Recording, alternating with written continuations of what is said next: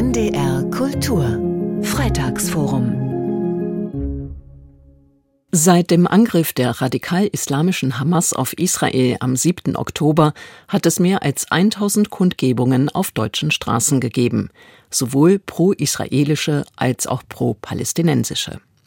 Das Bundesinnenministerium zählte zudem mehr als 3000 Straftaten, Widerstandsdelikte, Sachbeschädigungen, vor allem aber Volksverhetzung.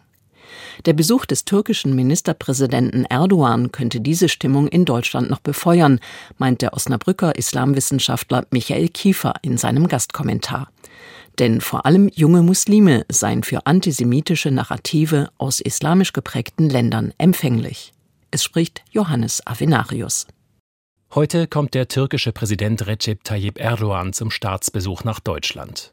Nach Lage der Dinge werden nicht nur freundliche Worte ausgetauscht. Denn Erdogan lobt die Hamas und tituliert diese als eine, so wörtlich, Befreiungsorganisation. Zuletzt stellte er sogar das Existenzrecht Israels in Frage. Damit bewegt er sich in einem eindeutig antisemitischen Fahrwasser. Es ist zu befürchten, dass Erdogan aus der türkeistämmigen Community hierzulande Beifall erhält. Um es direkt klarzustellen, antisemitisch gesonnene Muslime stellen in den heterogenen muslimischen Gemeinschaften in Deutschland eine Minderheit dar jedoch ist diese derzeit sehr laut. Dies zeigen zahlreiche Äußerungen auf pro-palästinensischen Demonstrationen und in den sozialen Medien.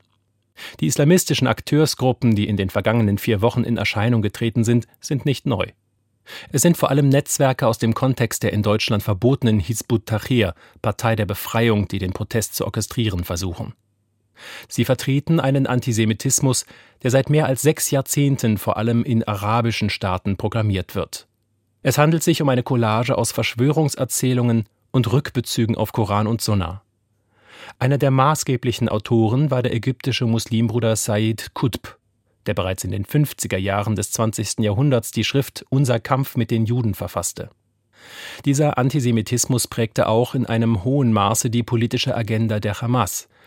Deutlich sichtbar wird dies in der Charta der Hamas aus dem Jahr 1987, die sich unter anderem auf das üble antisemitische Pamphlet Die Protokolle der Weisen von Zion bezieht. Antisemitische Narrative waren und sind in vielen islamisch geprägten Ländern weit verbreitet.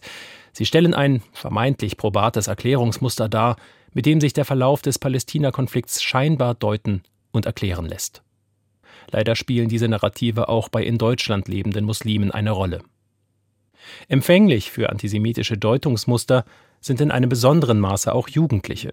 Genau hier besteht schon seit längerer Zeit eine manifeste Problemlage, die endlich Schule, Jugendhilfe und Moscheegemeinden auf den Plan rufen sollte. Viele in Deutschland lebende junge Muslime beziehen ihre Informationen zum aktuellen Kriegsgeschehen nahezu ausschließlich aus TikTok, Instagram und Telegram-Kanälen. Zu einer kritischen Einordnung dieser Informationen sind sie zumeist nicht in der Lage. Sie verfügen häufig über kein historisches Hintergrundwissen zum Nahostkonflikt und fundiertes Wissen zur deutschen Geschichte Fehlanzeige.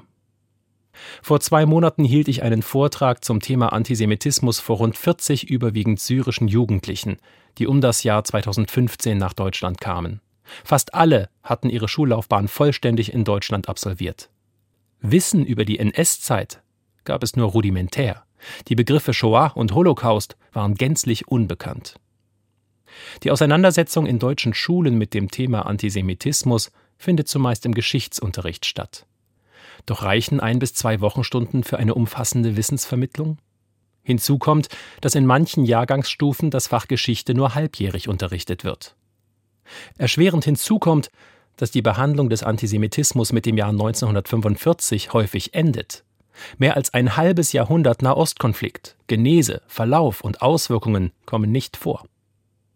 Wenn schlimmstenfalls zu wenig Wissen über die Shoah und zum Verlauf des Nahostkonflikts vorhanden ist, gibt es kein Korrektiv gegen einfache antisemitische Erklärungen. Folglich gibt es auch nicht die Möglichkeit zu einem Perspektivenwechsel, der die Nöte und Ängste aller Beteiligten in diesem Konflikt sichtbar machen kann. Wir müssen diese schwierigen Themen jetzt angehen, dies bedeutet, wir brauchen überarbeitete Lehrpläne in den Schulen, eine Lehrkraftausbildung, die die aufgeführten Themen angemessen bearbeitet, Präventionsprogramme gegen Antisemitismus und Rassismus.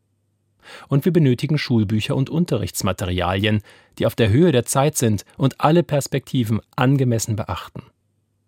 Und die Moscheegemeinden? Die Kinder- und Jugendarbeit beschränkt sich hauptsächlich auf die Katechese. Antisemitische Narrative und deren islamische Rückbezüge werden kaum oder gar nicht kritisch thematisiert. Handlungsbedarf besteht folglich auch hier. Sie hörten einen Gastkommentar von Michael Kiefer. Es sprach Johannes Avenarius. Sie können diesen Beitrag jederzeit im Internet nachhören und nachlesen unter ndr.de-kultur. Und das Freitagsforum hören Sie jeden Freitag um 15.20 Uhr bei NDR Kultur. NDR Kultur